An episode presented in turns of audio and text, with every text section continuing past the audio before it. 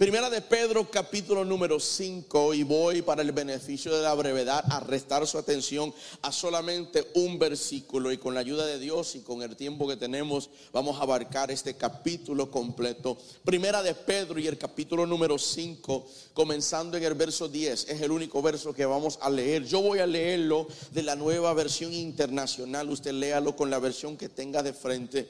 Pero dice la palabra del Señor de esta manera, luego de que ustedes hayan sufrido un poco de tiempo, Dios mismo, el Dios de toda gracia, que los llamó a su gloria eterna en Cristo, los restaurará y los hará fuertes, firmes y estables. Déjame leerlo de la Reina Valera. Dice, más el Dios de toda gracia, que nos llamó a su gloria eterna en Jesucristo después que hayáis padecido un poco de tiempo, Él mismo os perfeccione, os afirme, fortalezca y nos establezca. Hasta allí la palabra del Señor. En esta, en esta tarde yo quiero hablar con este pensamiento en mente, edificados en la promesa. Mira, alguien dile, edificados en la promesa, edificados en la promesa. Puede ocupar su lugar allí en la presencia del Señor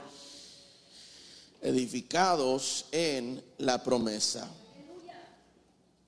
Mis queridos hermanos, en nuestra iglesia local, la iglesia donde voy, persevero y sirvo, y dicho sea de paso, mi pastor siempre sabe dónde estoy, él me envía con la bendición y hacemos lo que llamamos un check-in semanal, ¿verdad? Las veces que no estoy allí, lo llamo y estoy al tanto de todo lo que allí sucede. Nuestra iglesia en este momento estamos en, en una serie de estudios y predicaciones acerca de este libro, de esta carta, esta epístola de Pedro.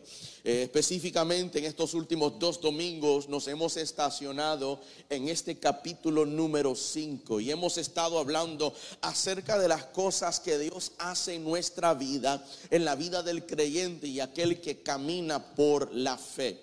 Y en este versículo el Señor hace hincapié por inspiración del escritor Pedro y nos dice que Dios hace tres cosas en nuestra vida, más mejor dicho cuatro. Dios nos restaura, Dios nos hace fuerte, Dios nos Dios nos establece.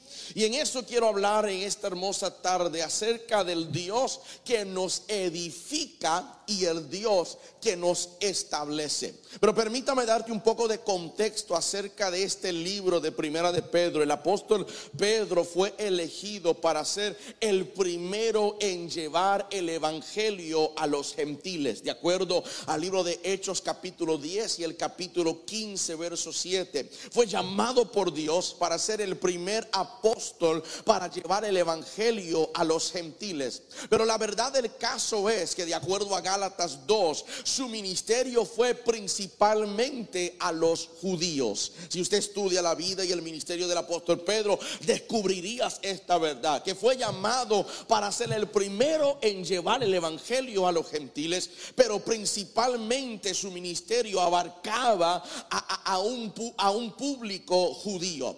Él escribió estas dos cartas a los creyentes que estaban esparcidos en cinco áreas del imperio romano y, en, dos de los cuales a Pablo no se le había permitido llegar. Repito, él escribe estas dos cartas, primera y segunda de Pedro, para hacérselo llegar a todos los creyentes que estaban esparcidos por diferentes razones por el imperio romano. Dos de esos lugares a los cuales el apóstol Pablo no pudo llegar. Usted sabe el libro de Hechos capítulo 16 donde comienza a narrar algunos de los viajes del apóstol Pablo y él quiso entrar en cierto lugar, verso número 7, y el Espíritu Santo no se le permitió. A esas regiones donde Pablo no pudo llegar, Pedro llegaba.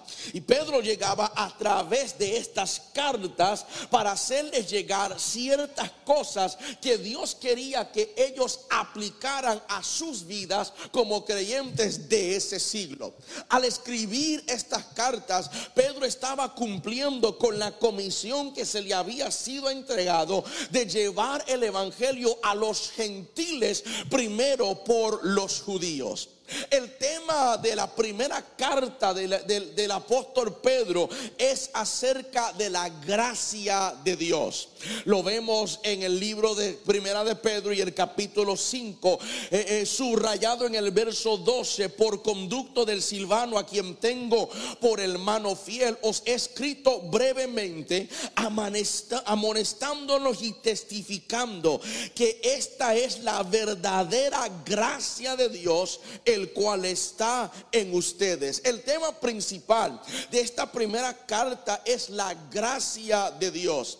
Y Pedro nos dice a nosotros y le enseña a sus escritores, nos dice cómo debemos de vivir en un mundo extranjero y en un mundo hostil.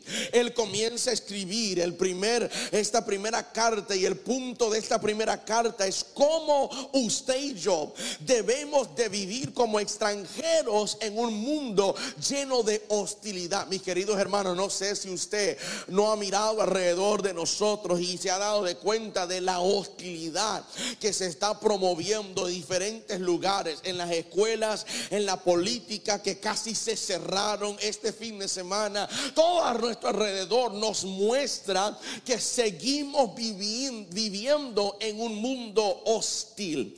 Pero la Biblia nos enseña a nosotros cómo es que debemos de vivir y nos recuerda que aunque vivimos en este mundo, no somos de este mundo. El apóstol Pedro le está dejando claro a ellos que son extranjeros viviendo en este mundo. O sea, no te acomodes a la vida que tienes. La casa que compraste es linda, el trabajo que tienes posiblemente no te cae muy bien, pero tú no eres de este mundo, no eres un residente permanente, solamente vienes como pasajero.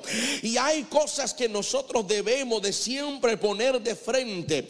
Hay, hay cosas que nosotros siempre debemos de usar para distinguirnos de todos los demás que viven en este mundo. Ese, ese es el punto principal de su primera carta, de plantar la gracia de Dios y de enseñarle a ellos cómo es que se debe de vivir. El tema de la segunda carta es el conocimiento espiritual. E, en, el, en la segunda carta, él usa la palabra conocimiento por mínimo siete veces. Él está tratando de dejarle saber a la iglesia que aquel que crece en el camino de Dios y de la fe debe de aumentar en conocimiento. Y no solamente aumentar en conocimiento, sino profundizarse en discernimiento, porque en esta segunda carta les advierte y les habla sobre los falsos maestros. Es imposible de que usted adquiera conocimiento, información, sabiduría y que no pueda distinguir entre lo que es correcto y lo que no lo es, entre lo que es falso y lo que no lo es. Pedro le está diciendo que debemos de aumentar nuestro conocimiento conocimiento espiritual y debemos de discernir entre aquellos que son falsos maestros y aquellos que hablan la verdad. Pedro abre su primera epístola recordando a sus lectores lo que la gracia de Dios ha hecho por ellos al salvarlos. Cuando él abre esta primera carta del capítulo 1 hasta el capítulo 2, él comienza a recordarle a ellos lo que la gracia ha hecho en sus vidas salvándolos. Y una vez que él les dice lo que Dios ha hecho con su gracia al salvarlos, él luego señala la gracia de Dios que les ayuda en diversas relaciones de la vida. Mis queridos hermanos, es importante que nos, nos, podamos distinguir en nuestra interacción con la gente. Allí es donde se revela quienes tienen una relación de verdad con Dios y quienes tienen conocimiento del reino de Dios en cómo ellos se interactúan en sus relaciones con la gente. Pedro le está diciendo a ellos que una vez que hemos reconocido la gracia que nos salva y las cosas que ha hecho la gracia al salvarnos, ahora. Esa gracia debe de ayudarnos en nuestras relaciones con la gente. O sea, de que usted no puede decir que conozcas la verdad y que hables mentiras. De que usted no pueda decir que conoces al Padre, pero que no puedes amar a la gente. Él dice la gracia que te salvó. También es la gracia que te capacita para que puedas tener relaciones saludables con la gente. Que puedas tener relaciones saludables con tu familia, con, los inconversos, con tu familia de fe. La gracia que te salva también es la gracia que nos ayuda en nuestras relaciones. Pero también Él dice, esa misma gracia que nos ayuda en nuestras relaciones es la gracia que nos sustentará en tiempos de persecución. Comienza a hablarle de que no deben ser sorprendidos por las pruebas de la vida, que Dios nos ha garantizado una de muchas cosas y es que en esta vida vamos a pasar por dificultades, pero aquella misma gracia que te salvó y aquella misma gracia que opera en ti también es una gracia que te puede sustentar cuando pases por diferentes problemas. Pedro resume todos estos temas de ambas cartas en su benedicción al final de su segunda epístola. Él dice, pero crecer en gracia y crecer en conocimiento de nuestro Señor y Salvador Jesucristo. Esta es la única manera de tener éxito en estos últimos días. Si usted quiere alcanzar todo lo que Dios tiene para ti, si usted quiere ser exitoso en esta vida a pesar de las dificultades que enfrentamos a diario, es necesario crecer en gracia y es necesario crecer en conocimiento.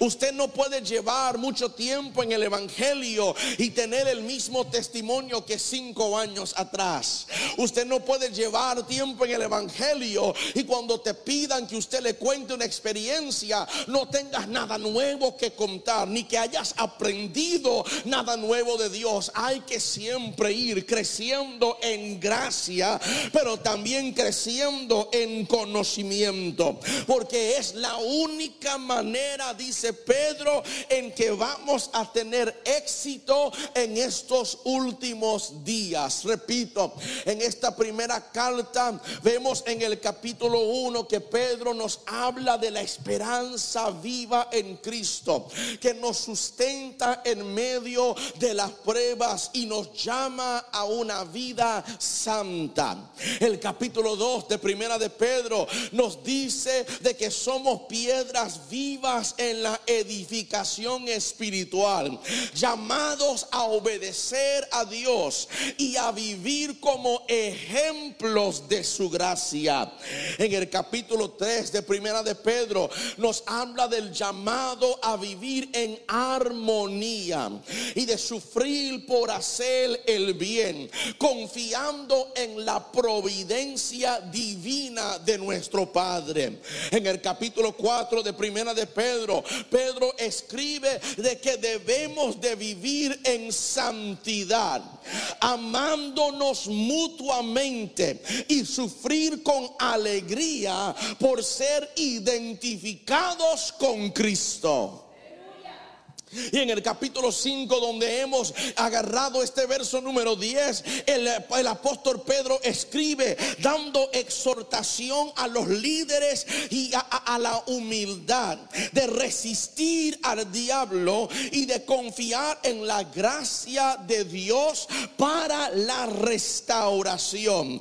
Él comienza a hablarle a ellos y a decir que el mismo Padre y Dios de toda gracia, quien nos a su gloria eterna. Después que habéis padecido un poco de tiempo, Él mismo nos perfeccionará. Él mismo nos afirmará, nos fortalecerá y nos establecerá.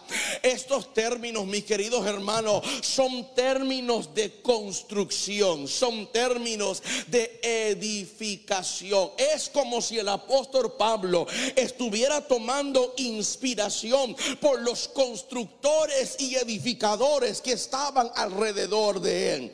¿Sabía usted que Dios es un constructor? A través de la Biblia vemos un sinnúmero de ejemplos comenzando desde el libro de Génesis. Dios es un constructor, Dios es creativo, Dios edifica, Dios siempre está construyendo y creando. Desde el comienzo de todas las cosas, Dios ha estado construyendo y creando este mundo, tanto como Dios está construyendo y creando cosas en nosotros. Todos los días. Lo vemos a través de las escrituras, Hechos capítulo 20 y el verso 32 dice, y ahora hermanos, os encomiendo a Dios y a la palabra de su gracia, que tiene el poder para sobre edificarnos y darnos herencia con todos los santificados. No solo en hechos, sino en salmos. Vemos la inspiración del constructor y Padre nuestro que le dice al salmista, si yo no edifico la casa, Salmo 127 y 1, en vano trabaja los que la edifican. Si Jehová no guardare la ciudad, en vano ve la, guardia. Tu Dios es un constructor. Tu Padre es un trabajador. Tu, tu Dios es un edificador. Hebreos 3 y 4 dice, porque toda casa es hecha por alguno, pero el que hizo todas las cosas es Dios. Él dice que hay gente que también construye, que hay gente que también edifica, pero quien hizo todas estas cosas es el Padre y Señor nuestro. Dios es un constructor, Dios es un edificador. Fue Dios quien le dijo a Pedro a través de Jesús, yo también te digo que eres Pedro y sobre esta roca edificaré mi iglesia. Repito, valga la redundancia, Dios está construyendo, Dios trabaja en la obra de edificar. Pero necesito que usted entienda algo de la manera en cómo Dios trabaja. Si Dios es un constructor, si Dios es un edificador, pero a menudo confundimos su método de construcción. Cuando Dios está trabajando sobre de algo o sobre de alguien, cuando Dios está construyendo, algunas veces miramos el método en que Dios está implementando, miramos la manera en cómo Dios está construyendo y confundimos su método de edificación. ¿Por qué? Porque Dios cuando construye, Dios no construye hacia arriba, Dios primero construye hacia abajo. Dios está edificando algo, Dios primero trabaja haciéndolo profundo. Dios a veces su manera de construir en nuestra vida es confundido por muchos porque queremos que Dios nos construya alto. Queremos que Dios nos edifique alto para que todo el mundo vea la altura hacia donde hemos llegado. Pero primero, antes de que Dios te pueda hacer alto grande. Dios tiene que asegurar de que seas alguien profundo. No, no trabajo mucho en construcción, solamente tengo poca experiencia, pero nos enseñan los constructores y edificadores que lo más importante para crear un edificio es el fundamento, es la base, es lo profundo que se haga y lo fuerte que se haga aquel el fundamento. Y hay que entender, mis queridos hermanos, que Dios primero trabaja en tu fundamento. Dios primero trabaja en tu base. Dios primero trabaja en ese fundamento. Porque el caminar cristiano tiene más que ver con longevidad y estabilidad con que la elevación. Te lo repito, el caminar del cristiano tiene más que ver con longevidad, con estabilidad, con que la elevación. Hay gente que solamente quieren la elevación, hay gente que quieren las alturas, pero de nada te sirve ser elevado, de nada nos sirve llegar a alturas si tenemos un fundamento débil, si no nada establecido profundo en nosotros. Mis queridos hermanos, uno de los fundamentos más grandes en el mundo está en Dubai y su base, su fundamento mide más de 100 pies hacia abajo, porque ellos entendieron que para hacer un rascacielo así de alto, así de profundo también tiene que ser el fundamento. Y yo estoy hablando con gente ahora bajo el sonido de mi voz que usted necesita entender si Dios está haciendo algo en ti. Si Dios quiere trabajar y crear algo en la vida tuya. Pero antes de que Dios pueda elevarte, Dios primero tiene que trabajar con tu fundamento. No confíes en algo que ha sido elevado demasiado rápido. Lo voy a decir otra vez. No confíes en algo o alguien que ha sido elevado demasiado de rápido. Porque eso habla de que ellos hicieron el fundamento con rapidez. Y es posible que ese fundamento no tenga estabilidad al pasar el tiempo, al llegar las tormentas, al soplar los vientos, por querer llegar a alturas rápidas rápidas, es posible que aquel lugar, aquella persona tambalea hacia el suelo, porque nada de que tenga longevidad, nada de que vaya a alcanzar lugares grandes y altos, llegaron allí rápido. Dios está trabajando en el fundamento. Dios quiere, como dice Pedro, afirmarte. Dios quiere, como dice Pedro, fortalecerte. Dios quiere, como dice Pedro, establecerte. Y eso no habla de alturas. Eso habla de fundamento. Eso no habla de elevación. Eso habla de estabilidad. Dios quiere establecer en su gracia.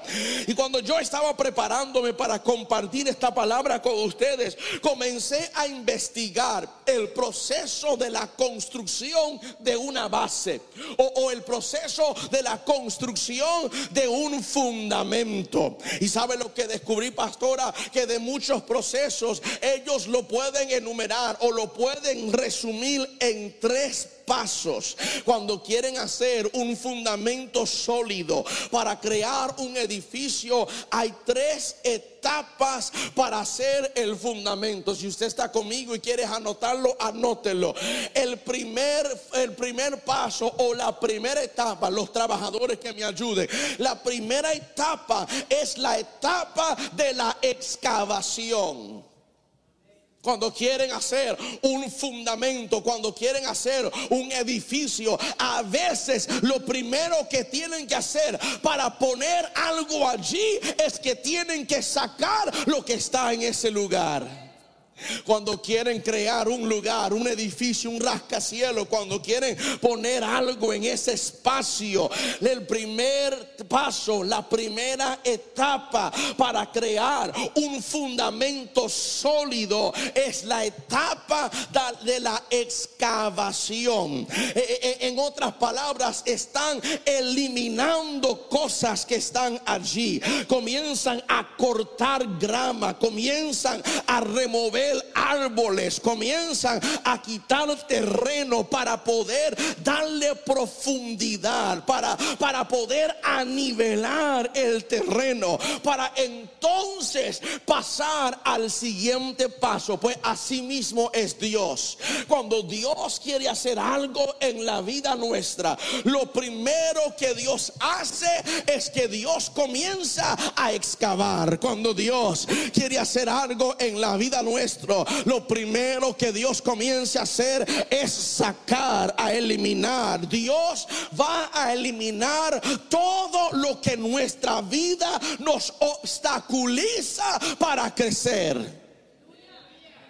El primer paso cuando Dios está haciendo algo en tu vida es que Dios comienza a excavar. Dios tiene que eliminar cosas en nuestra vida que nos van a obstaculizar hacer todo lo que Dios quiere ser en nuestra vida. Eso puede ser amigos, eso puede ser actitudes, eso puede ser trabajo, ese puede ser distracciones, pero Dios cuando está tratando de crear algo en la vida tuya, usted tiene que darle permiso a Él para que Él primero elimine todo lo que no te agrade, Señor. Todo lo que yo quiero llegar alto, yo quiero llegar lejos, pero para que eso sea una posibilidad, primero Dios tiene que excavar y quitar lo que hay en mi vida.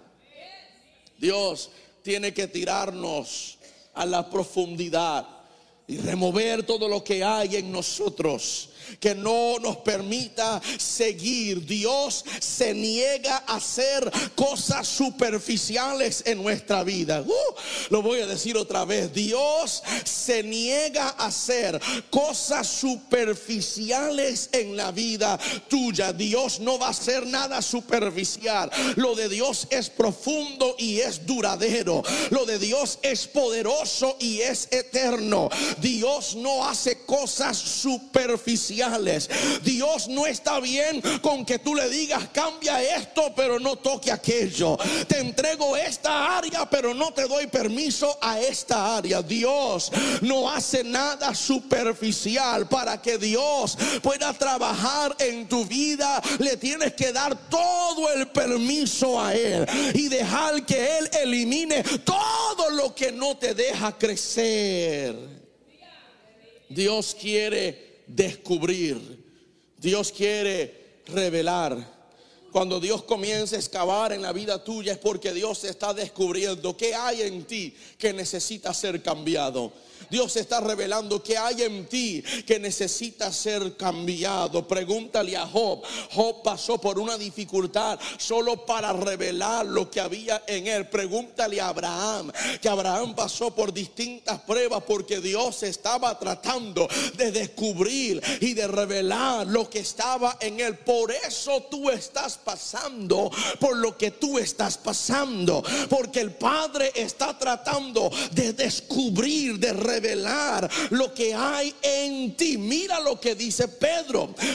Dice, Dios después que nos haya permitido padecer por un poco de tiempo, Dios va a hacer que tú padezcas, Dios va a hacer que tú pases por dificultad, porque es en la dificultad que Dios está excavando, quitando, removiendo. Dios está descubriendo lo que hay en nosotros.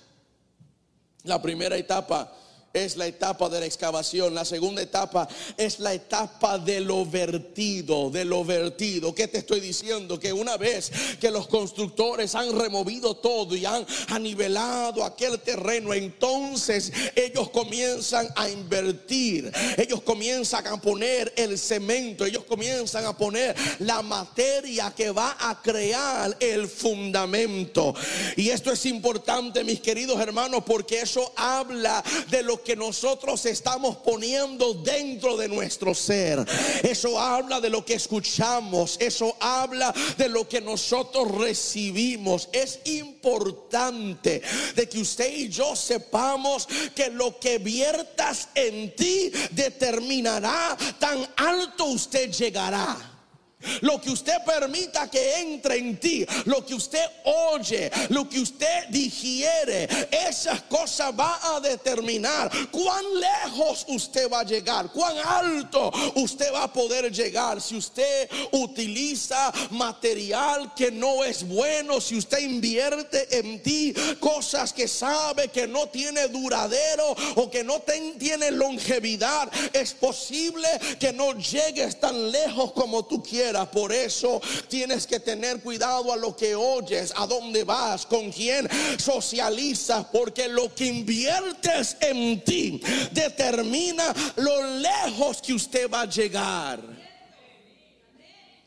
Hay que tener mucho cuidado material que usamos, la gente que nos rodea, porque cuando se trata del fundamento, una vez que lo hayas hecho es muy difícil de cambiarlo.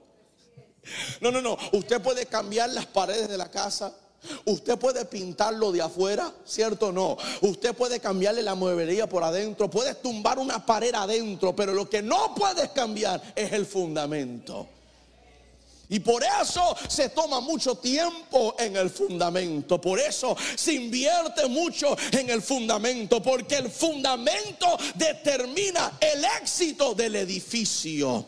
Y por eso Dios está tomando su tiempo contigo. Porque Dios quiere asegurar de lo que haya invertido Él en ti. Lo que otros pongan en ti. Lo que tú oyes, lo que tú escuchas. Lo que tú tomas. Que eso sirva para que tu edificio para que tu vida, para que tu matrimonio llegue lejos y sea alto, que tenga éxito porque el fundamento es sólido. ¿Se acuerda de la historia, la parábola de, los, de las dos casas? Uno sobre la roca, otra sobre la arena, porque el fundamento importa. Porque el fundamento es importante. Esta es la etapa de la excavación y está la etapa número dos de lo vertido, lo que ponen ellos. Pero la tercera y última etapa, y con esto termino, es la etapa de lo curado. La etapa de curado. ¿Qué es eso, pastora? Número uno, ellos eliminan. Número dos, ellos vuelven a poner. Número tres, ahora se sientan para esperar. Necesitan darle tiempo para que el fundamento se cure, que se, que se seque. Usted nunca ha pasado por un sitio de construcción y ha visto, ha observado a los trabajadores que parece que no están haciendo nada. Y usted desde su vehículo está criticando sin saber que aunque para ti parece que ellos no están haciendo nada, ellos están esperando que las cosas se curen. Hay momentos, míreme para acá, hay momentos que Dios parece que no está haciendo nada. Cuando la verdad es que Dios está esperando que lo que Él puso en ti se cure. Que lo que Dios invirtió en ti se ponga fuerte, se ponga duro. Porque si no se cure, si no se pone fuerte, si no se pone duro, no se puede edificar nada más encima de eso. Hay momentos en la vida donde parece ser que nada Dios está haciendo cuando la verdad del caso es que este momento es importante. Llegarán momentos en nuestra vida, mis queridos hermanos, donde dice Pedro, Dios está tratando de afirmarte, de establecerte, de hacer que después que hayas sufrido un poco, entonces Dios pueda afirmarte. Pero para que eso suceda, Dios a veces tiene que ponerte en un tiempo de espera, para que lo que haya en ti que Él ha invertido en ti, que todo eso comienza a curarse. Que las palabras que te hablaron, que sean curados. Que las heridas que te dejaron, que sean curados.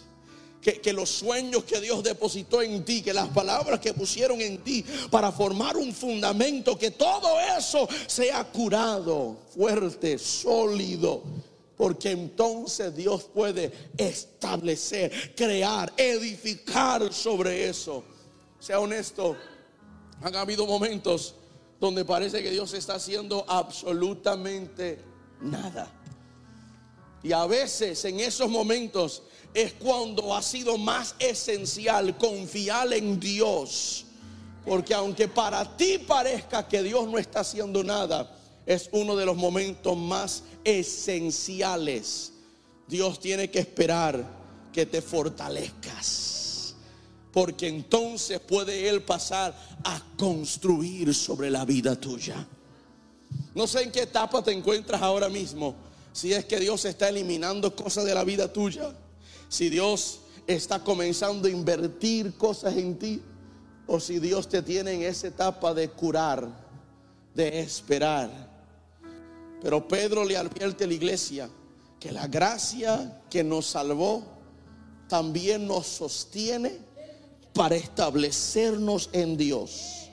Para que no importa lo que enfrentemos, podamos confiar que el que comenzó en nosotros la buena obra, la perfeccionará hasta el día de Jesucristo. Levante su mano al cielo, cierre sus ojos. Quiero terminar en una palabra de oración. Señor, gracias en esta hermosa tarde por esta tu palabra. Gracias por tu presencia y sobre todo por tu pueblo que ha llegado a este lugar. Es mi oración que esta palabra que se ha compartido en todo este día llegue a lo más profundo de su ser, que forme parte del fundamento de su vida y que ellos puedan darte a ti todo el permiso y el acceso para que puedas construir en sus vidas. Elimina, Padre, lo que hay en nosotros, que es un obstáculo a nuestro crecimiento. Remueva todo en nuestra vida que pueda destruir el fundamento. Toma tu tiempo.